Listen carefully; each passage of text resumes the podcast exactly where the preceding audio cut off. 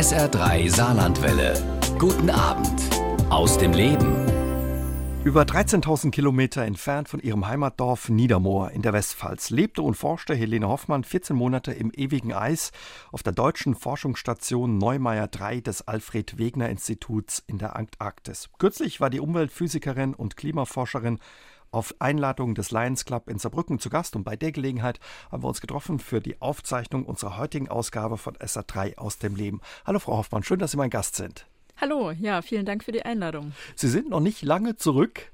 Haben Sie schon dran gewöhnt an das frühlingshafte Wetter in der Heimat wieder? Ja, das Frühlingshafte ist jetzt schon sehr schön. Als ich zurückgekommen bin, war es dann doch noch so ein bisschen grau und kühl und das war so ein bisschen eigenartig, weil wir vorher noch eine kurze Zeit in Südafrika verbracht haben und dort war richtig Hochsommer und dann bin ich zurückgekommen und dachte so, jetzt kann es Frühling werden und dann, ja, er noch so ein bisschen auf sich warten lassen, aber die letzten Tage war es schon sehr schön hier. Wie ist das, wenn man wieder so richtig Wärme erlebt, nach 14 Monaten dann in Südafrika in die Sonne kommt? Also der erste Moment war schon krass. Wir sind aus dem Flugzeug ausgestiegen und auf das Rollfeld in Kapstadt und ich dachte, ich mich erschlägt irgendwie so ein Holzhammer. Also sowohl Wärme als auch gefühlt die Luftfeuchtigkeit, die in Kapstadt eigentlich gar nicht so hoch ist, aber im Vergleich zu den Polargebieten dann doch schon. Und da war die ersten zwei Tage schon ordentlich Schwitzen angesagt, mhm. ja. Sie haben in der Antarktis überwintert. Das heißt, Sie waren mit neun Kolleginnen und Kollegen mehrere Monate allein im Eis unter teilweise extremen Wetterbedingungen. Wie muss man sich das vorstellen? Wie kalt ist es da wirklich im extremsten Fall? Ja, das ist sehr, sehr unterschiedlich. Also im antarktischen Sommer kann es durchaus bei schönem Wetter an die 0 Grad rangehen. Da sind dann manche Leute im deutschen Winter so ein bisschen enttäuscht, wenn man dann am Telefon erzählt, so, äh, ja, bei uns hat es auch nur minus 5. Im antarktischen Winter kann es allerdings dann schon runtergehen auf, ja, ich sag mal, gute minus 30. Die hat man Boah. dann schon über einen längeren Zeitraum. Unser absoluter Temperaturrekord waren minus 43,5. Aber das ist dann wirklich die Ausnahme und das passiert dann auch nur tageweise. Oh je, minus 43,5.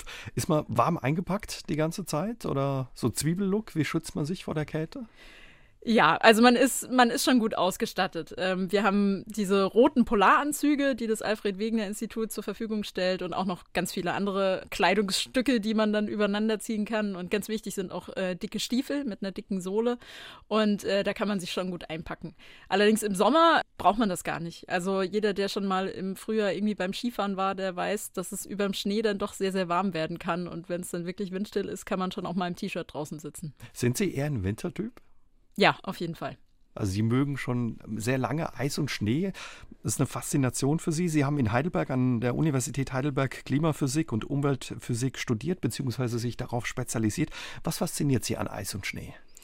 Also ich ja, ich weiß nicht, das war schon als Kind so, dass ich als Kind Eis und Schnee total toll fand und mir draußen es nicht kalt genug sein konnte und ich jeden Winter sehnsüchtig auf Schnee gewartet habe. Äh, vor allem mein Vater konnte das nicht so ganz nachvollziehen, weil er berufsbedingt jeden Tag draußen sein musste und deshalb die Kälte doch eher als, als feindlich so immer empfunden hat. Aber diese Faszination hat mich nicht losgelassen und dann habe ich ja zunächst Physik studiert und ähm, habe dann entdeckt, dass es in Heidelberg eine Gruppe gibt, die sich mit eben Gletscher, ja, Dynamik, Physik äh, beschäftigt und da dachte ich mir so, das ist jetzt das das Sprungbrett ins Eis und ähm, das hat mich sehr fasziniert und dabei bin ich dann geblieben. Und ja, da würde ich sagen, ging mit dem Job auf der Neumeier 3 Station wahrscheinlich für Sie ein Traum in Erfüllung, oder? Ja, auf jeden Fall. Also ich habe eben über meine Arbeit in Heidelberg erfahren, dass es diese Möglichkeit gibt, dort zu überwintern. Und äh, wir hatten auch von unserer Arbeitsgruppe her äh, immer Kontakte ans Alfred Wegener Institut. Und ja, dann dachte ich mir nach der Promotion so, jetzt oder nie. Äh, ich wollte schon immer gerne mal eine Polarnacht erleben. Also das war schon auch so ein Traum und ähm, mal die Antarktis zu sehen. Ja, der ist jetzt in Erfüllung gegangen. Sie haben uns schon ein bisschen verraten, über Ihr Studium in Heidelberg haben Sie erfahren, dass es diese Forschungsstation Neumeier 3 in der Antarktis gibt. Ist es schwer, an diesen Job zu kommen? Gibt es sicherlich viele Bewerber, oder nicht? Naja, das kommt ein bisschen drauf an, als was man sich dort bewirbt. Also die Stellen werden jedes Jahr neu ausgeschrieben und es sind immer fünf Stellen, die die Technik betreffen und vier Stellen, die die Wissenschaft betreffen, die Betreuung der Observatorien. Und naja, ich glaube, man braucht schon eine gewisse Spur Verrücktheit, um sich dort überhaupt zu bewerben. Also ich habe keinen Überblick, wie viele Bewerbungen dort jedes Jahr eingehen. So übermäßig viele sind es, glaube ich, nicht, aber in der Wissenschaft mehr als in der Technik. Sie haben es gesagt, man muss ein bisschen verrückt sein, sich darauf einzulassen. Ja, was hat Sie letzten Endes bewegt, zu sagen, ich nehme das Angebot an, ich bin verrückt genug, dahin zu gehen? Ja, also ich habe nach meiner Promotion stand ich ja naturgemäß so ein bisschen auch an einem Scheideweg, so wie geht es jetzt weiter und eben äh, ja auch die Möglichkeit zu haben, sich mal ein Jahr lang ganz rauszunehmen aus all dem alltäglichen Wahnsinn und ja dem ganz normalen Umfeld und was völlig Neues zu sehen und zu erleben. Äh, diese Möglichkeit hat mich doch schon sehr fasziniert und dann dachte ich, ich versuch's und war eigentlich dem Ergebnis gegenüber sehr offen. Ich dachte, okay, ich probiere das jetzt und wenn es was wird, dann ist es toll und wenn nicht, dann, naja, mache ich halt was anderes. Und ähm, als dann die Mail äh, ins Postfach flatterte, so, sie haben ein Vorstellungsgespräch, das war dann schon ziemlich viel Adrenalin, auf jeden Fall. Weil natürlich laufen im Kopf sehr viele Gedanken, so, was, was heißt das, so lange wegzugehen und wie denkt die Familie und die Freunde darüber und ja. Wie fand das die Familie und ihre Freunde, dass, als sie gesagt haben, ich bin da mal 14 Monate weg? Also meine Eltern, ja, die fanden das, die, die haben das auf jeden Fall unterstützt von vornherein. Mein Vater war, glaube ich, ein bisschen ängstlicher als meine Mutter. so, das Kind geht so lange weg. Ähm, ich meine, ich bin jetzt nicht mehr ganz, ganz jung, aber das Kind bleibt mir dann trotzdem und natürlich machen sie sich Sorgen. Und umgekehrt habe ich mir natürlich auch Sorgen gemacht. Ja, was, was ist jetzt, wenn zu Hause irgendwas passiert? Das ist eben nicht so, wie wenn man in die USA geht, dass man innerhalb von 24 Stunden wieder zu Hause sein könnte. Es, es geht eben neun Monate lang nicht. Und ähm, natürlich macht man sich schon ein bisschen Sorgen, aber am Ende hat dann doch die Abenteuerlust überwogen. Auf jeden hat, Fall. Hat man Kontakt von dort aus auch nach Hause? Ist es heute mit den neuen Medien ganz einfach oder ist es, weil es eben so ein besonderer, abgeschiedener Ort ist, gar nicht so einfach, wie man sich das vorstellt? Das geht äh, manchmal besser, als einem lieb ist. das klingt jetzt eigenartig, aber mhm. es gibt eine Satellitenstandleitung mit äh, zwei Mbit pro Sekunde, also gar nicht mal so langsam. Und ähm, darüber geht Telefonieren sehr, sehr stabil mit einer leichten Zeitverzögerung. Man fällt sich ab und zu mal ins Wort, aber das funktioniert sehr, sehr gut. Und man hat auch Internet, also man kann WhatsApp schreiben und E-Mails kriegen. Eben manchmal, manchmal bekommt man dann eben doch auch die E-Mails, die man zu Hause dann ja vielleicht gerne mal weggedrückt hätte. Und äh, da habe ich mir schon manchmal gedacht, so, wie weit muss ich denn wegfahren? Aber es ist natürlich ein, ein, großer Luxus, das so zu haben. Das muss man, viel, muss man schon so sehen, ja. Sie haben schon gesagt, es ist natürlich nicht irgendein Ort, an dem Sie waren, 14 Monate. Was für Vorbereitungen muss man da treffen? Ja, also abgesehen von den persönlichen Dingen, die man dann einpackt, ähm, war es so, dass wir am 1. August unser Team kennengelernt haben. Also wir kannten uns vorher nicht, wir haben uns noch nie vorher gesehen. Und dann haben wir uns in, alle in Bremerhaven getroffen und sind zusammen in eine große WG gezogen und dort haben wir dann drei Monate lang zusammen gewohnt und haben in dieser Zeit ganz viele Vorbereitungskurse gemacht. Also erstens fachliche Vorbereitungskurse auf unsere jeweiligen Arbeitsgebiete, aber auch, ich sag mal, teambildende Maßnahmen. Wir waren zusammen auf dem Gletscher und haben dort gelernt, wie man sich aus Spalten rettet, was jetzt auch nicht ganz irrelevant ist. Ähm, es dient aber halt auch dazu, dieses Team irgendwie zu bilden. Und wir waren auf einem Brandschutzkurs in Neustadt an der Ostsee bei der Marine. Das war ganz interessant. Das ist auch äh, sehr wichtig, weil in den Wintermonaten ist man auf Neumeier dann auch die eigene Feuerwehr und muss wissen, wie man sich da helfen kann. Und da haben wir uns drei Monate zusammen vorbereitet und sind dann in die Antarktis geflogen. Zwischendrin mal Zweifel gehabt, dass das richtig ist? Oder haben Sie mal gedacht, oh, ich überlege mir das nochmal in diesen drei Monaten? Ähm, ja, kurz bevor wir geflogen sind, da war ich dann zu Hause und es ging so auf Weihnachten zu und da kam schon mal so der Gedanke, so bist du eigentlich vollkommen bescheuert? Aber das hielt nicht besonders lange an. Also natürlich, ich glaube, das kann keiner von uns abstreiten, hatte man irgendwie ein mulmiges Gefühl beim Losfliegen, so, oha, jetzt geht's los und jetzt gibt es bald kein Zurück mehr. Aber die Vorfreude hat schon überwogen. Sie haben gesagt, das eine sind die Vorbereitungen, diese Löschübungen oder das Training, das man ja als Gruppe zusammenfindet. Das andere eben, dass man persönliche Gegenstände mitnimmt. Was haben Sie da mitgenommen? Darf man viel mitnehmen oder ist man da begrenzt? Man darf schon ziemlich viel mitnehmen. Ja. Also wir durften fünf sogenannte Tagesboxen packen. Das sind so diese Aluminium-Expeditionskisten, die sind so 80 auf 60 auf 40. Ui, und da, da durfte, passt was rein, ne? Da passt was rein, genau. Und da durfte jeder von uns bis zu fünf Stück davon packen. Also wenn man jetzt gesagt hätte, oh mein Gott, ich muss noch unbedingt meinen Riesenteddy mitnehmen, ich brauche noch eine sechste, dann wäre das auch in Ordnung gewesen. Und ja, ich habe sie schon voll bekommen. Also lustigerweise habe ich am Ende vielleicht den Inhalt von zweien wirklich benutzt und verwendet, also hauptsächlich Kleidung und all die Stillbeschäftigungsdinge, sag ich mal, Bücher. Ich hatte mir ganz viel zu nähen mitgenommen, äh, ganz viel Wolle zum Stricken. Gestrickt habe ich tatsächlich, aber auch so Sachen wie Klaviernoten und alles Mögliche. Gibt es ähm, ein Klavier da auch? Es gibt Schwingen? auch ein Klavier, ja. ja. All diese Dinge die sind dann meistens doch in der Kiste geblieben, weil ähm, wir dann halt auch sehr viel als Gruppe zusammen gemacht haben und stricken kann ich auch zu Hause. Also. Wenn man was vergessen hat, Sie haben es gesagt, das ist eben schon ein Stück weit weg. Die nächste Stadt ist Kapstadt dann, ne? Also. Ja, die nächste Stadt ist Kapstadt. Ja, das sind 4000 Kilometer. Ja. Da hat man ein Problem, wenn man was vergessen da hat. Da hat man ein Problem, ja. Erzählen Sie uns, wo liegt die Station? Also, die Station liegt auf dem Eckström-Schelfeis. Das ist ein Teil der Antarktis, der schon zur sogenannten Ostantarktis gehört. Das ist, wenn man sich die Antarktis vorstellt, hat ja diesen kleinen Zipfel, diese Halbinsel, die nach Südamerika hochzeigt und dann diesen großen runden Blobbel. Und ähm, die Neumeier Station ist sozusagen von Afrika aus gesehen ziemlich gerade senkrecht nach unten auf der Landkarte geschaut. Nach unten, jetzt werden mich alle Erdkundelehrer hauen, aber nach Süden. Wir wissen, was Sie meinen. Also am, am östlichen Rand der, der Weddelsee und ähm, sie befindet sich auf Schelfeis. Also das heißt, sie schwimmt letztendlich auf dem Meer. Schelfeis ist der letzte Teil der großen Gletscherströme, die aus dem Inland kommen. Äh, praktisch die Gletscherzunge, die dann auf dem Meer aufschwimmt äh, und sich immer weiter ja, vom Kontinent wegbewegt, bis sie dann irgendwann abbricht. Und ist es groß, dieses, ja, dieser Brocken Eis, sage ich jetzt mal? Salopp, auf dem die sich befinden? Das Schelfeis ist sehr groß, ja. Das hat ähm, Ausdehnungen von mehreren hundert Kilometern in alle Richtungen, ja. Die Anreise ist, glaube ich, auch schon ein Abenteuer, oder?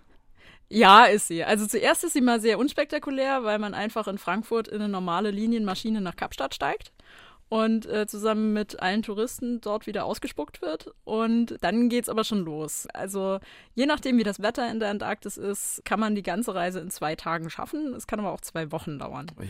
Weil in Kapstadt besteigt man dann entweder eine alte russische Ilyushin, die Frachtmaschinen, das ist so die klassische Variante. Mittlerweile können aber auch normale Boeings äh, in die Antarktis fliegen und landen dort auf Novolazarevskaya. Das ist eine russische Station. Das klingt jetzt arg klischeehaft, aber die, die Russen haben die großen Maschinen, mit denen sie eine große Eispiste für große Flugzeuge machen können.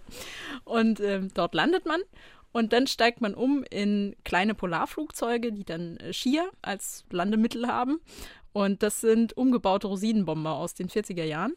Und die funktionieren da? Die funktionieren, ja. Und die, funkt die werden deshalb benutzt, weil sie wirklich noch sehr robust gebaut sind und äh, da ist nichts verklebt. Das ist alles irgendwie genietet und geschraubt. und die kommen mit den krassen Temperaturgegensätzen äh, einfach am besten klar. Die sind mittlerweile ausgestattet, alle mit Turboprop-Maschinen und äh, die sind schon sehr zuverlässig und robust. Und mit denen fliegt man dann von Novo aus die letzten 800 Kilometer nach Neumeier. Wie fühlt es sich an, wenn man dann ankommt? Surreal. Also wir hatten sehr viel gehört und Bilder gesehen über die Station und wie es dort aussieht und über die Umgebung. Und man hatte schon das Gefühl, dass es alles, man kennt es schon. Und als wir dann angekommen sind und ausgestiegen sind aus diesem Flugzeug und da waren ganz viele Menschen und die haben sich alle gefreut und dann sieht man die Station im Hintergrund und denkt so, okay, bin ich jetzt in einem Film? Und ähm, dann läuft man dorthin und äh, sie wird immer größer und immer größer. Und ähm, das war so mein erster Eindruck. Die, die Station ist wirklich riesig. Also so gefühlt schon sehr, sehr groß und sehr komfortabel. Deutschlands südlichster Arbeitsplatz liegt auf einer rund 250 Meter dicken Eisschicht. Die Station Neumeier 3 des Alfred-Wegener-Instituts im ewigen Eis der Antarktis. In diesem Jahr feiert die Forschungsstation zehnjähriges Jubiläum. Wie es dort aussieht, verrät uns Helene Hoffmann. Die Umweltphysikerin hat dort unter extremen Bedingungen 14 Monate gelebt und geforscht. Wie muss man sich die Station vorstellen? Wie sieht die aus? Wie groß ist die? Und was gibt es da alles, Hoffmann? Also, äh, das Besondere an der Station ist, dass sie überirdisch ist und auf 16 hydraulischen Stelzen steht. Das unterscheidet sie grundlegend von ihren Vorgängern. Das waren Wellblech-Stahlröhren, in die Container eingebaut waren und die sind mit der Zeit eben langsam im Schnee versunken. Und das wollte man bei der neuen Station verhindern, weil eben auch im Antarktisvertrag eigentlich vorgegeben ist, dass man alles, was man in die Antarktis bringt, wieder mitnehmen können soll.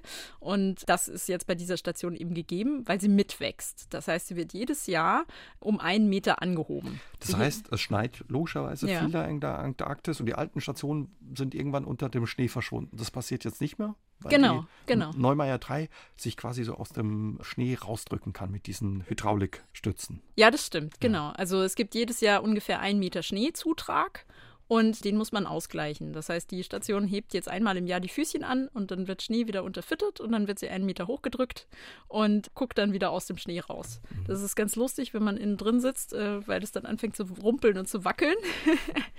also die ganze Station ist ein sehr dynamisches, ich würde sagen, ziemliche Leichtbaukonstruktion. Das ist aber auf keinen Fall negativ gemeint. Also sie erstreckt sich über zweieinhalb Etagen, in denen man wohnen kann. Das sind Container, die aneinander gereiht sind und miteinander verbunden sind.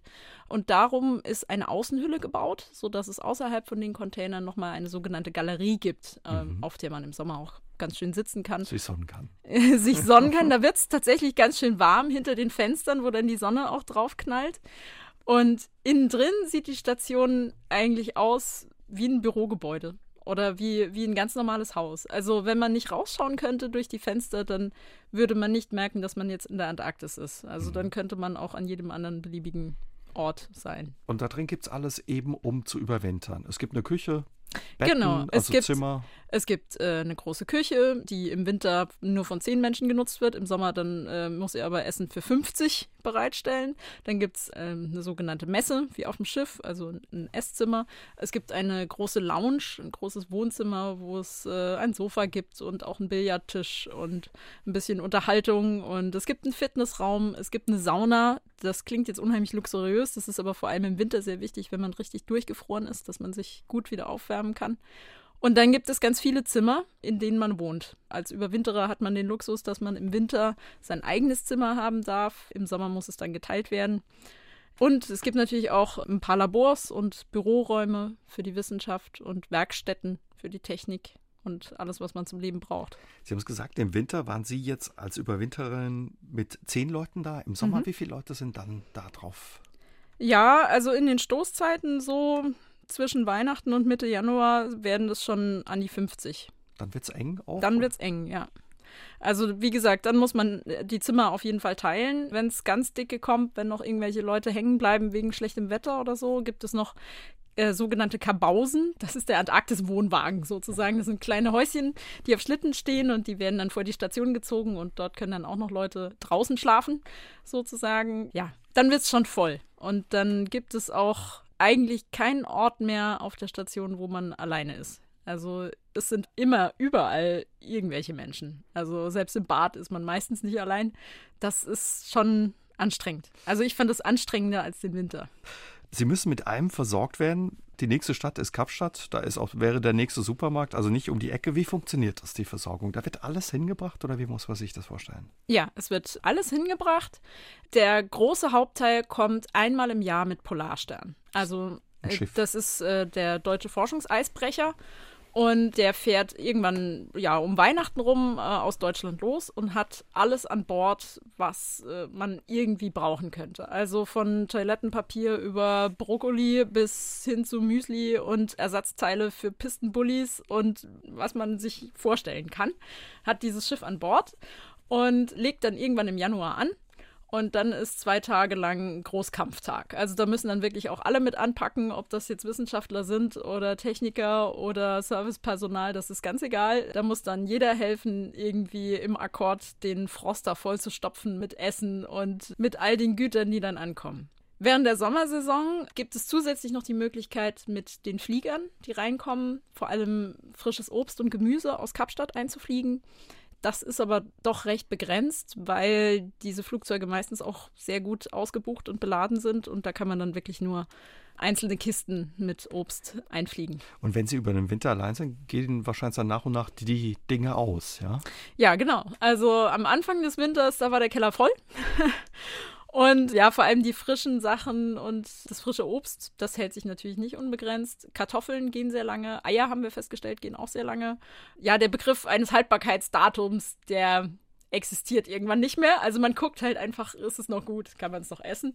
Und wir haben natürlich auch sehr, sehr viel Tiefkühlware, die ja jetzt auch nicht schlecht ist. Also gerade was Gemüse angeht, da war die Versorgung schon gut. In unserer Überwinterung hatten wir noch die Besonderheit, dass zum ersten Mal ein Gewächshaus an der Station war, was vom Deutschen Luft- und Raumfahrtzentrum dort aufgebaut wurde. Das ist ein Pilotprojekt. Eigentlich geht es darum, Pflanzen im Weltraum zu ziehen. Und dieses Gewächshaus hat uns auch im Winter mit einigen Mengen an Salat und Gurken und ein paar Tomaten versorgt. Und das war schon ein ziemlicher Luxus. Das, das ist wahrscheinlich was Besonderes, ne? ja, wenn man was Frisches Fall. nach Wochen auf oder Monaten Fall. bekommt. Es gibt auch Pfälzer Wein auf der Station. Ja, Wie ja. kommt's? Ja, der Georg von Neumeier war Pfälzer. Er ist, äh, oh, jetzt darf ich es nicht verwechseln. Ich glaube, er ist in Kirchheim-Bolanden geboren und in Neustadt an der Weinstraße gestorben. Deshalb kriegen wir von der Bezirksverwaltung in äh, Neustadt jedes Jahr eine Weinkiste geliefert. Dort sind 70 Flaschen äh, guter Pfälzer Wein drin, die von verschiedenen Weingütern äh, ja, gesponsert werden. Und diese Kiste kommt auch jedes Jahr mit Polarstern an. Also ich dachte zuerst, es ist halt irgendwie so eine naja, eine Weinkiste halt, eine Pappkiste oder so. Nein, das ist eine wunderschöne Holzkiste, die ist auch immer schön graviert mit Jahreszahl und die ist fest verschraubt. Und die Tradition sagt, dass die Überwinterer dann jedes Jahr an Mitwinter erst öffnen. Also Mitwinter ist der 21. Juni. Juni, wenn bei uns hier Mitsommer ist. Und das ist so der höchste antarktische Feiertag. Das ist so ein bisschen wie Weihnachten. Und da wird dann diese Kiste feierlich aufgeschraubt. Und der schmeckt wahrscheinlich dann besonders gut. Ja, ja, auf jeden Fall. Ja. Wie ist das mit Strom und Wasser? Das wird selbst hergestellt auch. Ja, also Strom wird erzeugt durch vier Blockheizkraftwerke. Also es gibt vier Blockheizkraftwerke, von denen laufen im Normalfall ein bis zwei. Die verbrennen Diesel. Das ist nicht besonders umweltfreundlich, ist aber im Moment noch die effizienteste Variante, dort Strom zu erzeugen. Es gibt allerdings auch eine Windkraftanlage und die alternativen Energien sollen in der Zukunft dort auch weiter ausgebaut werden. Wasser wird aus Schnee gemacht. Es gibt eine große Schneeschmelze. Das ist eine Grube im Boden, die ist ausgekleidet mit Edelstahl und dort füllt die Technik jeden Tag Schnee ein. Also früher musste man das noch von Hand machen mit, mit Schaufeln. Da hatten immer welche Schmelzendienst und mussten das Ding voll schaufeln. Oh Heute setzt sich einer von den Technikern in Pistenbully und schiebt einmal ein großes Schild Schnee da rein und dann ist gut. Und das wird mit elektrischer Energie aufgeschmolzen, wird dann angereichert mit Mineralien, weil der antarktische Schnee so sauber ist, dass er praktisch keine Mineralien enthält. Es ist wie destilliertes Wasser. Und dieses Wasser wird dann ja als Trinkwasser verwendet. Sie haben schon angesprochen, Umweltbewusstsein ist ein großes Thema, obwohl man da noch den Diesel benutzt. Was passiert mit dem Müll, den Sie da alle produzieren? Der Müll geht komplett wieder zurück. Das ist auch Vorschrift, also das äh, sowohl vom Umweltbundesamt als auch von äh, in dem Antarktisvertrag ist es festgelegt, dass alles, was an Müll produziert wird, wieder zurück, ja, zumindest nach Afrika geschafft werden muss, nach Kapstadt. Dort wird es dann entsorgt. Das heißt, wir sind auch die eigene Müllabfuhr. alles, es wird alles schön getrennt und es wird ein Mülltagebuch geführt. Das führt der Arzt und Stationsleiter. Da wird jeder Sack, der in den Container wandert, wird da vermerkt, ähm, grob mit Inhalt. Und ja, es werden die Container damit gefüllt und die gehen dann auf Polarstern und mit zurück. Was war Ihr Job da, Frau Hoffmann? Also ich war dort in der Position der Luftchemikerin und habe dabei das sogenannte Spurenstoffobservatorium betreut. Das klingt ein bisschen sperrig. Wir sagen äh, SPUSO dazu. Und dieses Observatorium, ja, beschäftigt sich mit Langzeitbeobachtungen der physikalischen und chemischen Zusammensetzung der Atmosphäre. Mhm, das heißt? Das heißt, ja. das heißt, wir schauen uns sowohl ähm, zum Beispiel den Treibhausgasgehalt der Atmosphäre an, also die großen drei, CO2, Methan und Lachgas. Wir gucken uns aber auch an, wie sich kleine Partikelchen in der Atmosphäre bilden, wie die entstehen, unter was für Bedingungen die entstehen, weil das letztendlich dann die Vorlagen sind für Kondensationskeime und letztendlich die Entstehung von Wolken. Und Wolken sind auch ein wichtiger Faktor in dem ganzen Klimasystem. Und Wolken sind immer noch sehr, sehr schwer zu verstehen, wie sie sich bilden und was sie für eine Rolle spielen. Das sind so die, die beiden großen Schwerpunkte, die wir haben. Wie ist die Luft in der Antarktis? Unterscheidet sie sich sehr zu der Luft bei uns? Ja, sie ist verdammt sauber. Also das ist auch der Grund, warum das Observatorium dort steht. Es ist eben einer der Orte auf der Welt, der am weitesten weg ist von menschlicher Zivilisation. Das heißt, dort können wir wirklich den globalen Hintergrund beobachten, ohne dass jetzt, wie zum Beispiel in Heidelberg, die BASF 20 Kilometer weiter weg steht und ordentlich reinhustet oder so. Und die Luft ist einfach, also im Vergleich zu dem, was wir hier haben, unglaublich sauber. Haben hier Sie kann man an, an klaren Tagen, ja, vielleicht, weiß ich nicht, 30 Kilometer weit schauen. In der Antarktis kann man an klaren Tagen locker 80 Kilometer weit schauen. Wahnsinn. Merkt man das auch beim Atmen, dass das eine andere Luft ist? Oder? Direkt beim Atmen also ich fand sie immer sehr erfrischend. Nein, also ich meine, es ist meistens ähm, doch recht kalt, so dass man irgendwas vor Mund hat. Ich fand sie schon, ich fand schon, dass sie sich immer sehr, sehr sauber auch anfühlt. Ähm, ja, wir messen den Partikelgehalt in der Luft und im Winter ist die Luft tatsächlich so sauber, dass sie Reinraumqualität besitzt. Das heißt, man könnte ohne Probleme draußen im Schnee eine Festplatte aufschrauben und daran rumbasteln und sie wieder zuschrauben, wenn es nicht so kalt wäre. Und diese Partikelkonzentrationen dann zu sehen, gerade so im Angesicht der aktuellen Feinstaub Debatte, das fand ich schon sehr beeindruckend.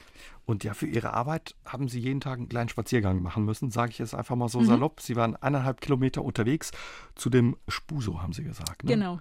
Spurenstoffobservatorium. Wie ist das, wenn man eineinhalb Kilometer klingt jetzt nicht so weit, aber in der Antarktis ist es wahrscheinlich so ein Stück, oder? Ja, also dass es diesen Spaziergang gibt jeden Tag, äh, das hat natürlich einen Sinn. Das ist keine Üvi-Schikane oder Fitnesstraining. Die Spuso steht anderthalb Kilometer weit weg von der Station, damit sie eben auch die Abgase, die die Station produziert und die Gefährte, die dort rumfahren, möglichst nicht abbekommt. Und deshalb muss man dort auch zu Fuß hin und kann jetzt nicht mehr Motorschlitten fahren. Und bei schönem Wetter ist das ein netter Spaziergang von 20 Minuten. Ich meine, man läuft halt über Schnee, aber der Schnee ist sehr fest und das ist durchaus sehr nett. Bei Sturm kann es länger dauern. Je nachdem, wie stark der Sturm ist, kann es auch mal doppelt so lang dauern. Sie haben da extra auch so eine Hand- oder Führungsleine, damit sie quasi nicht verloren gehen. Genau, also die ist auch sehr wichtig. Das sind äh, insgesamt, ich habe es nachgezählt, 168 Stangen, die mit einer Leine verbunden sind, alle 10 Meter eine. Die kenne ich mittlerweile alle persönlich. und wenn das Wetter schlecht ist und vor allem, wenn Sturm kommt, sehr viel Schnee in der Luft ist und das sogenannte Whiteout auftritt. Also das bedeutet, dass man Himmel und Erde nicht mehr voneinander unterscheiden kann. Es ist einfach alles weiß.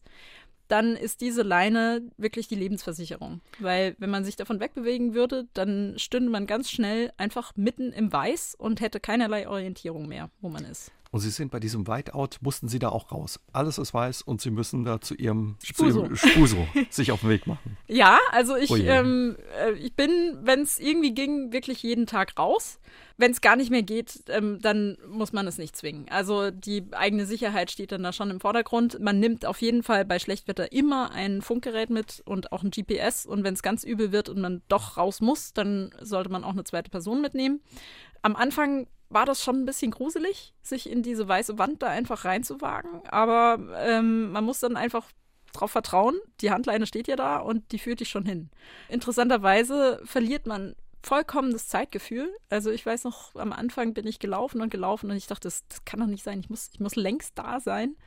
Und dann habe ich angefangen, Stangen zu zählen. Und dann wusste ich so, okay, jetzt sind es noch 40, jetzt sind es noch 20, jetzt sind es noch 10. Ah, da ist die Spur so. Und das so zu erleben, das war schon ziemlich beeindruckend auch, ja. Wow. Also ich sag mal so, bis 40 Knoten Wind, das sind ungefähr 80 km/h. Können Sie sich vorstellen, Autobahn, Baustelle, Fenster auf, Kopf raus. Da kann man noch ganz gut laufen. Wenn es ja so ab 45 wird es dann eklig. Was für Naturgewalten oder Windgeschwindigkeiten haben Sie da erlebt? Da geht schon richtig zur Sache auch mal. Ja, also so Stürme mit 40 bis 50 Knoten, das ist so der Durchschnitt. Also es wird in Knoten gerechnet. Das ist äh, in kmh ungefähr das Doppelte. Also so bis 100 kmh kann es schon werden. Der stärkste Sturm, den wir je erlebt hatten, der hatte 80 Knoten. Also das sind dann ungefähr 160 kmh. Und da kann man nicht mehr aufrecht stehen. Also es, es, geht einfach nicht. Wir haben dann einen kleinen Versuch gemacht, haben uns äh, Klettergurte angezogen und haben uns an der Stationstür angeseilt und haben mal versucht, über die Plattform zu laufen unter der Station und keine Chance. Also äh, selbst im Sitzen wurde man weggetragen vom Wind und man konnte noch auf dem Bauch irgendwie robben, aber laufen wäre nicht mehr drin gewesen. Also man hört schon, Sie sind wirklich Abenteuerin. wenn man das macht. ja, so ein bisschen. Sie haben sich um die Luftreinheit gekümmert. Was wird da noch alles untersucht? Sie haben uns verraten auch schon, es wurden Experimente mit Gemüse gemacht. Wo ist man da noch dran am Forschen? Also ähm, es gibt noch zwei andere Observatorien, die das ganze Jahr betreut werden und die Langzeitmessungen machen. Das eine ist das Meteorologische Observatorium. Da geht es wirklich um Wetterbeobachtungen. Das ist auch eins der ältesten Observatorien.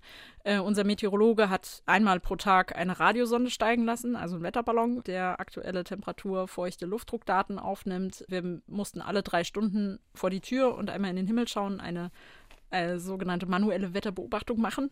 Und das Ozonloch wird dort auch beobachtet, was sich jedes Jahr im antarktischen Frühling wieder bildet. Und es werden auch Strahlungswerte aufgenommen, was dann alles letztendlich in Wettermodelle einfließt. Also das Wetter in der Antarktis ist auch relevant für unsere Wettervorhersage und auch für Klimamodelle. Und das zweite Observatorium ist das Geophysikalische Observatorium. Die Geophysiker haben ein, ja, ein Netzwerk von Seismometern dort im Eis, die Erdbeben registrieren. Erdbeben von überall auf der Welt, also auch aus Grönland und aus Island.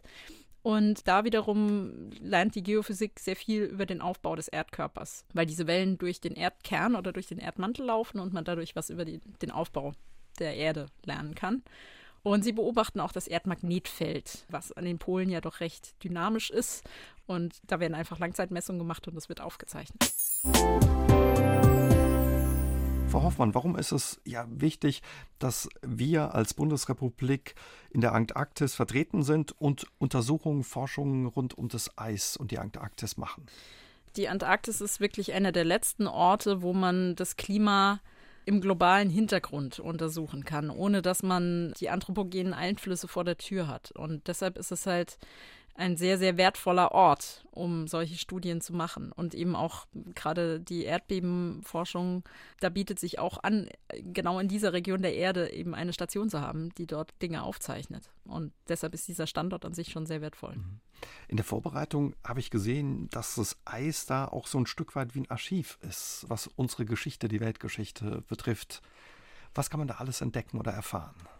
Also direkt an Neumeier befinden wir uns ja auf dem Schelfeis. Also das ist der letzte Teil eines Gletschers, bevor er dann stirbt und ins Meer bricht, sozusagen. Das heißt, dort würde man keine Eiskerne bohren, in denen man ein Klimaarchiv sucht, weil einfach das Eis dort schon degeneriert ist. Es gibt aber noch eine weitere deutsche Station, das ist die Kohnenstation. Die ist nur im Sommer betrieben und die wird von Neumeier aus versorgt. Und die befindet sich 800 Kilometer weit im Inlandeis und dort liegt das Eis auf Fels auf und ist unten 150.000 Jahre alt. Und dort wurde zum Beispiel ja in den 2000er Jahren einer der berühmtesten antarktischen Eiskerne gebohrt und ihm datiert auf 150.000 Jahre. Und dort kann man dann wirklich schon sehr, sehr lange in die Klimageschichte zurückschauen. Einfach gefragt, also weiß ich dann in etwa, wie das Wetter damals war oder was erfahre ich da? Da kann man ganz viel erfahren. Man kann zum Beispiel erfahren, wie viel Staub damals in der Luft war und das gibt einem ja eine Info darüber, wie trocken war es auf der Erde. Man kann auch eine Information bekommen, wie warm oder kalt es war. Also es ist schwer zu sagen, okay, es war vor 150.000 Jahren jetzt genau drei Grad kälter, aber man, man kann das Wasser untersuchen, aus dem das Eis besteht und je nachdem, ob man dort mehr leichte oder mehr schwere Wassermoleküle findet, kann man feststellen, ob es in der Vergangenheit kälter oder wärmer war. Und solche Informationen zum Beispiel. Auch der CO2-Gehalt, den kann man auch ermitteln durch die Luftblasen, die im Eis eingeschlossen sind, die ja die Atmosphäre eben vor 100.000 Jahren dann konserviert haben. Wenn man dieses Gas wieder aus den Blasen rausholt und analysiert auf die Zusammensetzung, dann kann man da eben auch Treibhausgase dran messen. Was verrät das Eis so über die letzten Jahrzehnte, wenn man drauf guckt? Verrät es auch was, wie wir mit unserer Erde umgegangen sind? Für die letzten Jahrzehnte ist das Eis nicht unbedingt das beste Archiv, weil das Eis eben wirklich über lange Zeiträume wächst und die Stärke der Eiskerne liegt darin, wirklich weit in die Vergangenheit zu schauen. Wenn es um die letzten paar Jahrzehnte geht, dann kann man zum Beispiel auch Baumringe anschauen. Und ähm, also es ist eigentlich egal, in welches Klimaarchiv man schaut, ob, ob es die Bäume sind, ob es irgendwelche Sedimente sind aus Seen oder auch die Eiskerne. Man sieht es auch in den Eiskernen, in den Alpen zum Beispiel ganz krass dass sich in den letzten 50 Jahren die Schmelzereignisse auch auf hohen Alpengletschern ganz stark erhöht haben. Also es gibt immer mehr Jahre, wo es auch auf über 4000 Metern anfängt zu schmelzen, zu tauen, was eigentlich nicht sein dürfte. Und besonders, ich sag mal, seit 1900 sieht man, dass sich die Erde einfach krass erwärmt. Was mit ja, unserem Lebensstil zusammenhängt oder der Industrialisierung, dem, was wir in die Luft da blasen. Ja, genau. Ja. Kann man an Ihren Forschungen, die Sie da betrieben haben, sagen, wie es um unsere Welt, um unsere Erde steht? Letztendlich ja. Also äh, die Sache ist die, dass wenn man nach jetzt Jahresmitteltemperaturen schaut oder so, dann ist die, der Teil der Antarktis, in dem die Neumeier-Station steht, noch relativ unbehelligt von der globalen Erwärmung. Das heißt aber nicht, dass sie nicht passiert. Das heißt nur, dass dieser Teil der Antarktis, weil er von sehr viel Ozean umgeben ist und diesen riesigen Eispanzer trägt, einfach sehr, sehr träge reagiert. Wenn man sich die Westantarktis anschaut, das ist diese, die Halbinsel, die zu Südamerika hochzeigt, wo auch die ganzen Kreuzfahrten hingehen, die hat sich seit den 1950er Jahren um mehr als ein halbes Grad erwärmt. Und dort schmelzen die Gletscher rapide und die Gletscherfließgeschwindigkeiten beschleunigen sich und dort kann man Klimawandel wirklich live verfolgen. Was wir sehen an Neumeier ist zum Beispiel, dass die CO2-Konzentration steigt. Also das kann man überall auf der Erde beobachten und das fand ich persönlich auch recht beeindruckend. Wir haben dort ein Gerät, das zeichnet sekündlich die CO2-Gehalte der Luft auf. Und ja, also vor der Industrialisierung waren wir bei 280 Parts per Million in der Erdatmosphäre, also unbeeinflusst von Menschen. Vor ein paar Jahren waren wir bei 390. Als ich angekommen bin im Winter 2017, waren wir bei gerade so 400 und dann konnte ich das ganze Jahr zuschauen, wie dieser Wert langsam, aber sicher immer weiter ansteigt. Und als wir jetzt gefahren sind, waren wir bei 404, 405 und das fand ich einerseits beeindruckend und andererseits ziemlich gruselig, weil eben man weit weg ist von allem, was irgendwie Verschmutzung produziert. Und trotzdem kann man diesem Wert zuschauen, wie er steigt. Und da, ja, wird es einem schon ein bisschen anders. Was für Schlüsse sollte man daraus ziehen? Also, ähm, ich meine, die Frage, die man sich stellen sollte, wenn es um die globale Erwärmung und den Klimawandel geht, ist die, es ist eigentlich nur diese eine Frage, wie können wir den CO2- und Treibhausgasausstoß reduzieren? Weil das ist einfache Physik. Also, wenn wir keine Treibhausgase hätten auf der Erde, wäre es im Schnitt 33 Grad kälter und das will keiner. Aber wir wollen auch keine 33 Grad wärmer. Das heißt, je mehr CO2 und Methan und Lachgas und alles Mögliche wir emittieren, desto wärmer wird es. Das ist wirklich, das ist Strahlungshaushalt, das ist einfache Physik. Das heißt, wenn wir diesen Prozess irgendwie stoppen oder zumindest bremsen wollen, dann müssen wir weniger CO2 produzieren. Vor allem CO2, auch Methan. Da hängen dann eben ganz viele Dinge dran. Im Moment gehen unheimlich viele Schüler rund um die Welt auf mhm. die Straße, auch in Deutschland. Mit Ihren Erfahrungen, die Sie da jetzt gemacht haben und auch ja, als Profi-Expertin, wie finden Sie das? Und würden Sie sagen, das ist richtig, dass Sie auf die Straße gehen? Grundsätzlich verstehe ich die Schüler sehr gut und ich finde es auch richtig, dass sie protestieren und äh, sagen, so geht es nicht weiter, weil irgendjemand muss es tun. Ich bin nur leider ein bisschen pessimistisch in der Wirkung. Also ich glaube nicht, dass, äh, und seien es noch so viele Schüler, dass deshalb die Politik eine grundlegende ja, Kehrtwende vollziehen wird. Das glaube ich nicht. Ich finde es sehr schade. Und ich, ich bin auch auf jeden Fall auf der Seite der Protestierenden und ähm, macht weiter, auf jeden Fall. Ich fürchte nur, dass es nicht wirklich eine langfristige Wirkung entfalten wird. Und ich finde, ja, manchmal finde ich es ein bisschen eigenartig, wenn die Leute, die dann was dran ändern könnten, sich hinstellen und sagen, ja, das ist gut, dass ihr protestiert. Und dann denke ich mir, ja, das ist ja schön, dass ihr das gut findet, dann setzt es doch auch um. Aber wenn ich Sie richtig verstehe, würden Sie auch sagen, es ist höchste Zeit, dass wir was ändern. Auf jeden Fall, es ist höchste Zeit, ja. Sie haben uns schon verraten, überwintern. Das heißt, Sie waren acht Monate da mit zehn Leuten alleine auf der Station und auch verantwortlich. Wie einsam ist man da? Wenn man so lange da unter zehn Leuten ist? Also ich habe mich äh, nie einsam gefühlt. Im Gegenteil. Also auch wenn es nur zehn Leute sind auf dieser großen Station, ich sag mal, es ist äh, wie in einer großen Familie. Wir haben uns sehr, sehr gut verstanden, auf jeden Fall. Aber man sucht dann im Winter doch auch schon mal äh, Rückzugsorte, wo man dann irgendwie mal zwei Stunden zum Fenster hinausschauen kann, ohne dass jemand vorbeikommt. Also einsam habe ich mich nie gefühlt. Gibt es sowas, man ist ja relativ eng zusammen, sowas wie Lagerkoller, auch wenn man so eine lange Zeit mit den Leuten verbringt und nicht weg kann? Sowas mag es geben. Also ich habe es persönlich nicht erlebt. Ich kann mir das schon vorstellen, dass manche Leute dann vielleicht auch nicht, nicht unbedingt depressiv, aber vielleicht im Winter ein bisschen schwermütig werden, wenn es draußen nicht hell wird. Ich persönlich habe es nie so empfunden. Vielleicht auch, weil ich tatsächlich jeden Tag raus musste vor die Tür und die Antarktis immer live erlebt habe und ich hatte nie das Gefühl, dass ich eingesperrt wäre in diesem Kasten oder so. Also mir persönlich ging es nicht so.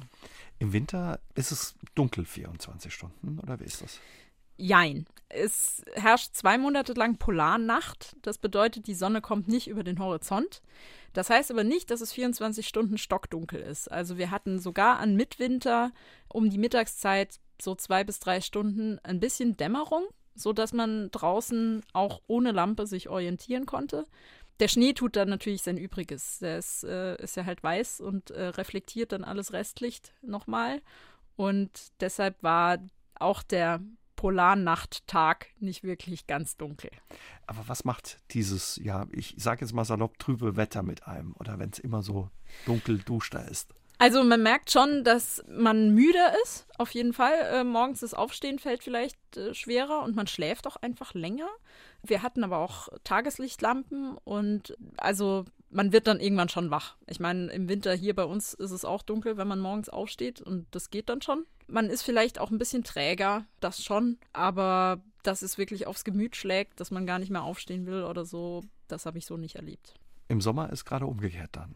Im Sommer ist es umgekehrt und ich finde, das ist fast die größere Herausforderung, weil man nicht müde wird. Es ist 24 Stunden hell, so hell, dass man auch nachts um 12 mit Sonnenbrille vor die Tür muss. Und ähm, ja, äh, der Körper reagiert da sehr erstaunlich. Also er wird einfach nicht müde äh, und man kann auch nachts um drei noch an der Bar sitzen oder draußen irgendwas arbeiten und guckt dann auf die Uhr so, oh verdammt, es ist drei, du solltest mal schlafen gehen. Wenn man dann in ein verdunkeltes Zimmer geht, dann geht es schon auch, aber ich habe auch gemerkt, dass ich im Sommer lange nicht so viel Schlaf gebraucht habe wie im Winter. Was macht das mit dem Körper? Also klingt so ein bisschen durch, als wäre der schon ein bisschen durcheinander dann. Ja, ein, ein, bisschen durcheinander schon. Also ich fand vor allem den Übergang krass, äh, sehr, sehr schnell. Also von Polarnacht zu Polartag, das sind ja auch nur wenige Monate. Und dieser Übergang, der war schon sehr schnell. Also ich meine, in der Polarnacht ist es dann, es dämmert und dann wird es wieder dunkel und ja, irgendwann gewöhnt man sich dran. Und dann dieser Übergang, okay, es wird hell, es wird immer mehr hell, es, wird, es ist auf einmal ganz hell. Das fand ich schon sehr, sehr schnell und da war ich auch oft wirklich über Tag dann müde, weil mein Körper, glaube ich, noch nicht so ganz nachgekommen war. Erstmal. Irgendwann gewöhnt man sich dran und dann, dann wird man nicht mehr müde. Das ist dann das andere Extrem. Hatten Sie Heimweh in der Zeit? Nee, direkt Heimweh nicht. Ich, natürlich gibt es Situationen, wo man dann äh, auch mal Familie und Freunde irgendwie vermisst, wenn Geburtstage sind oder so oder irgendwelche Feiern, wo man dann gerne dabei war. Zwei Freunde von mir haben in der Zeit geheiratet und da wäre ich dann schon auch gerne dabei gewesen, wenn man dann Fotos geschickt bekommt. Aber ich habe jetzt nie aktiv irgendwas wirklich vermisst von zu Hause.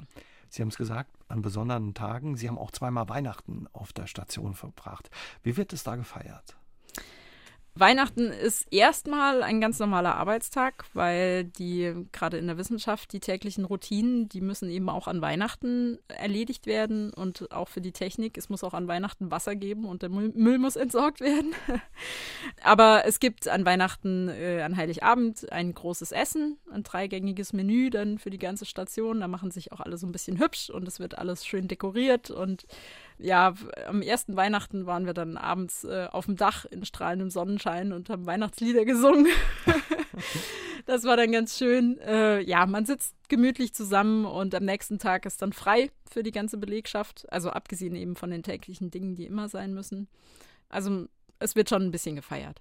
Ein Weihnachtsbaum gibt's, habe ich gelesen. Es gibt einen Weihnachtsbaum. Es gibt sogar, glaube ich, insgesamt drei. Das sind natürlich Plastik-Weihnachtsbäume, aber die werden sehr hingebungsvoll geschmückt und dekoriert und aufgestellt und äh, ja, das ist ganz nett. Und wenn das stimmt, es gibt so eine Tradition, dass Sie auf der Station Weihnachtslieder singen für die anderen Polarstationen über Kurzwelle. Ja, die, diese Tradition gibt es. Äh, die wird mal mehr, mal weniger gepflegt. Also früher war eben die Verständigung mit den anderen Antarktisstationen nur über Kurzwelle Funk. Äh, möglich. und es gab keine andere Möglichkeit. Und da ähm, ja, gibt es die Tradition, dass es an Mitwinter und an Weihnachten eben Botschaften verschickt werden über Kurzwelle zu den anderen Stationen. Da sitzen dann irgendwie 30 Menschen im Funkbüro und lauschen auf ein verrauschtes, krächzendes Gerät, wo man ab und zu mal ein paar Wortfetzen dann hört. Aber das, ja, es gehört einfach dazu und es ist äh, eine schöne Tradition. 14 Monate haben Sie in der Antarktis verbracht. Das muss eine unglaubliche Natur sein. Nehmen Sie uns mal mit auf einen Spaziergang. Wohlgemerkt, warm eingepackt. Wie ist die Natur da?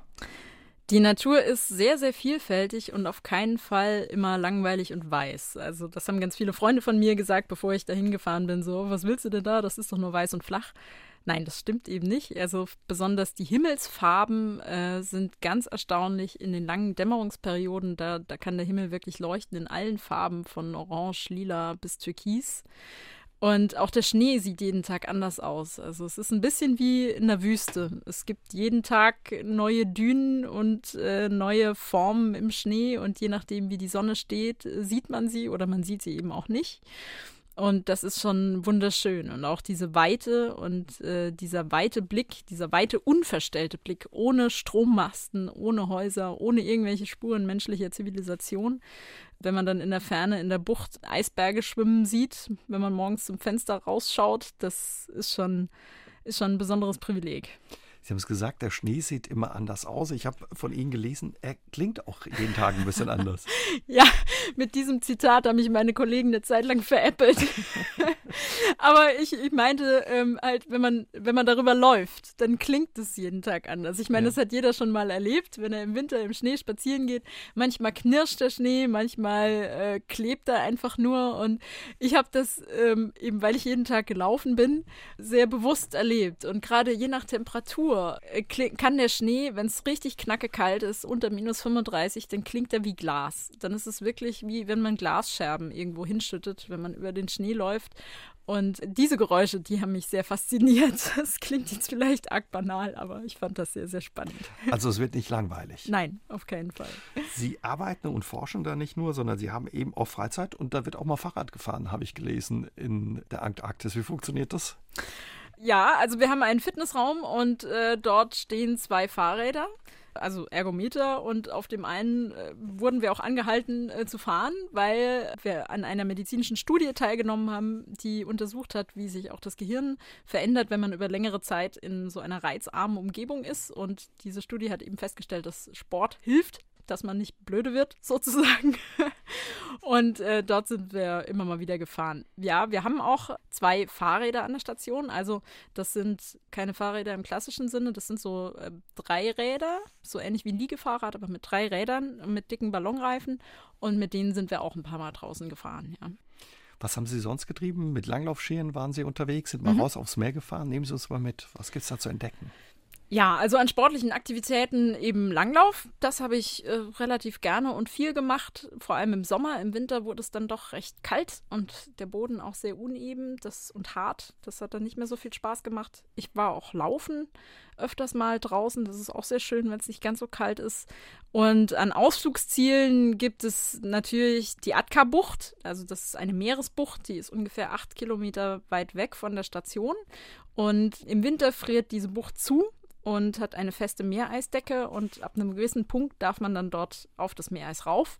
Es hat nicht nur touristische Gründe, äh, die Meteorologie macht dort auch immer Meereisdickenmessungen, die auch in eine große Datenbank wandern. Aber das ist natürlich auch ein schönes Ausflugsziel und dann kann man wirklich zu Eisbergen hinfahren und diese wunderbaren Gebilde anschauen. Und äh, es gibt dort auch die große Kaiserpinguinkolonie, die natürlich das Ausflugsziel Nummer eins war. Die kann man auch richtig beobachten dann da, die Kaiserpinguine oder? Ja, die kann man richtig beobachten. Es gibt natürlich Abstandsvorschriften. Man sollte nicht näher an die Tiere ran als 30 Meter. Äh, auch wenn man selber diesen Abstand einhält, die Tiere tun das manchmal nicht, weil sie äh, unglaublich neugierig sind und einfach angelaufen kommen und schauen, was denn diese komischen roten Vögel da äh, sind und was sie tun. Und dann stellen sie sich vor einen hin und machen ein Willkommensgetröte und erwarten Gleiches zurück. Und äh, ja, also es ist schon unglaublich schön, wenn man diese Tiere wirklich über ihren ganzen Lebenszyklus so mit begleiten kann. Riecht die Antarktis auch oder wie ist der Geruch da? Oder ist es so klar alles, dass es da gar keine Gerüche gibt? Gerüche gibt es eigentlich tatsächlich nicht. Also draußen riecht man wirklich praktisch nichts, wenn jetzt nicht gerade ein Pinguin in der Nähe ist oder eine Robbe. Die stinken, ne? Die riechen ein bisschen nach Fisch. Ähm, aber ansonsten riecht man tatsächlich gar nichts. Und das fand ich dann sehr, sehr schön, wenn ich ab und zu mal in das Gewächshaus gegangen bin, wenn man dort äh, auch sehr geballt dann diesen, so diesen Geruch nach Pflanzen und nach, nach Grün und nach Biologie irgendwie hatte, weil es den sonst draußen wirklich nicht gibt. Nee. Frau Hoffmann, nach 14 Monaten, gab es da ein Ergebnis Ihrer Forschung oder sind Sie da noch weiter dran an diesen Dingen, die Sie da angestoßen haben? Also dadurch, dass es eigentlich alles Langzeitexperimente sind, die ich dort betreut habe, kann ich jetzt nach einem Jahr nicht sagen, das ist das eine, was ich herausgefunden habe. Das ist aber vollkommen okay so, weil ähm, eben diese Experimente schon zum Teil seit mehr als 30 Jahren laufen und ich habe dort jetzt sehr viele Proben gesammelt und, und Werte aufgenommen und ein paar von diesen Proben werde ich jetzt auch noch weiter analysieren. Ein paar werden von anderen Instituten analysiert. Und eben diese Ergebnisse werden sich dann einfügen in diese langen Datenreihen, die es eben seit 30 Jahren gibt. Und dann habe ich da ein kleines Puzzlesteinchen dazu beigetragen. Aber ich hatte jetzt kein Experiment, dass es jetzt ein Jahr lief und dann am Ende sage ich, ja, so, das Ergebnis habe ich jetzt rausgefunden. Nach 14 Monaten, was würden Sie sagen, was waren so ja, schwierige Momente oder was war so ein schwerer Moment? Oh, der Abschied. Der Abschied war sehr schwer. Ich meine, natürlich habe ich mich auf zu Hause auch gefreut und eben die, vor allem auf die Menschen und alle wiederzusehen, aber ich habe mich in der Zeit dort doch auch sehr wohl gefühlt. Und ähm, wenn man so lange an diesem Ort lebt und eben auch sehr intensiv das alles so erlebt, dann es wird schon zu einem Zuhause. Und äh, natürlich ist klar, dass es nur ein Zuhause auf Zeit ist und dass man natürlich nicht ewig dort bleiben kann. Aber es war wahrscheinlich eben auch eine einmalige Geschichte. Und äh, dann dort wegzugehen mit dem Bewusstsein, dass man das alles wahrscheinlich so nicht wieder sieht, das war schon ziemlich schwer. Hat sie das auch verändert, die Zeit? Das müssen Sie meine Umgebung fragen. das ist immer schwierig, sowas selbst zu beurteilen. Ja, ich weiß es noch nicht. Also im Moment ähm, habe ich manchmal noch so ein bisschen eine Abneigung gegen große Menschenmassen. Aber ich glaube, das, das kommt schon auch wieder. Ähm, äh, ja, also im Moment bin ich auch sehr zufrieden, wenn ich einfach nur durch den Wald spazieren gehen kann. Aber ähm, ich bin jetzt nicht irgendwie, ähm, ja, menschenfeindlich geworden. Das muss, braucht nur, glaube ich, alles noch ein bisschen Zeit wieder. Wie war das, zurückzukommen ja in die Westpfalz, wo es eben auch viel Wald gibt, aus dieser Schnee- und Eislandschaft? Ja, das war schon schön. Ähm, vor allem jetzt, dass Frühling wird, langsam aber sicher. Als ich angekommen bin, war es zuerst mal noch ein bisschen kalt und grau und dann dachte ich mir so, ach nee, auf Neumeier habe ich mich noch sehr auf Regen gefreut, weil es das dort auch nicht gibt und dachte so, ach, mal so ein schöner Regenschauer, den mal wieder zu erleben, das wird bestimmt toll und dann gab es hier halt so ein bisschen Nieselregen und ich dachte mir so, ach nee, hast du doch nicht gebraucht. Aber ähm, jetzt, wo es langsam Frühjahr wird und jetzt äh, die Bäume fangen langsam an, Blätter zu bekommen und die Osterglocken blühen und das jetzt so praktisch das Erwachen der Natur so mitzubekommen, das ist schon auch sehr schön. Was sind so schöne Momente, an die Sie gerne zurückdenken? Ja, wir haben einmal ein ganz grandioses Polarlicht erlebt. Das war das allerletzte, was wir überhaupt gesehen haben. Vorher hatten wir ein bisschen Pech, weil entweder schlechtes Wetter oder äh, Vollmond war. Und beim allerletzten Polarlicht, das war wirklich grandios. Also da war wirklich der ganze Himmel in Grün getaucht und es hat alles grün geleuchtet, der Schnee, die Stationen. Äh, wir sind draußen rumgehüpft wie die kleinen Kinder und haben uns einfach nur gefreut, dass wir sowas äh, erleben dürfen. Ähm, das war schon ein ganz toller Moment, ja. Wie es für Sie weiter? Sie haben gesagt, das ist eine einmalige Aktion wahrscheinlich gewesen. Könnten Sie sich vorstellen, trotz alledem, wenn es nochmal ein Angebot gibt, in das ewige Eis zu gehen? Ich würde auf jeden Fall wieder hingehen. Ähm, eine Überwinterung in der Art ist tatsächlich eine einmalige Sache und das ist auch gut so. Also das soll man auch nur einmal machen, weil das Team immer aus Leuten zusammengesetzt sein soll, die das wirklich zum ersten Mal machen, weil es einfach für die Gruppe besser ist, wenn nicht einer dabei ist, der sagt, ja, kenne ich alles schon. Aber ins Eis möchte ich schon gerne nochmal, ja. Und wie geht es für Sie weiter, Frau Hoffmann? Wissen Sie das schon? Äh, ich habe noch keinen Masterplan in der Tasche. Ich habe jetzt mal noch Zeit bis Ende Juli, ähm, ein bisschen nachzudenken. Ich werde ähm, auf jeden Fall einen Antrag stellen mit Kollegen aus Innsbruck, wieder ein bisschen in die Richtung, was ich vorher gemacht habe vor der Antarktis. Da geht es um Alpengletscher und äh, wie alt sind die eigentlich und warum sind sie so alt oder eben auch nicht. Allerdings, da muss erst ein Forschungsantrag gestellt werden und dann schauen wir mal, wie das ausgeht. Dann vielen Dank für Ihre Zeit, für das Gespräch und alles Gute für Sie. Dankeschön. Ja, und auch Ihnen vielen Dank fürs Zuhören. Unsere heutige Sendung war eine Aufzeichnung. Das Gespräch mit Helene Hoffmann gibt es aber noch einmal als Podcast auf SA3 aus dem Leben. Wenn Sie wollen, können wir uns nächsten Dienstag wiederhören. Bis dahin, kommen Sie gut durch die Woche und passen Sie gut auf sich auf. Tschüss und gute Nacht, sagt der Uwe Jäger. SR3 aus dem Leben. Immer dienstags im Radio, danach als Podcast auf sr3.de.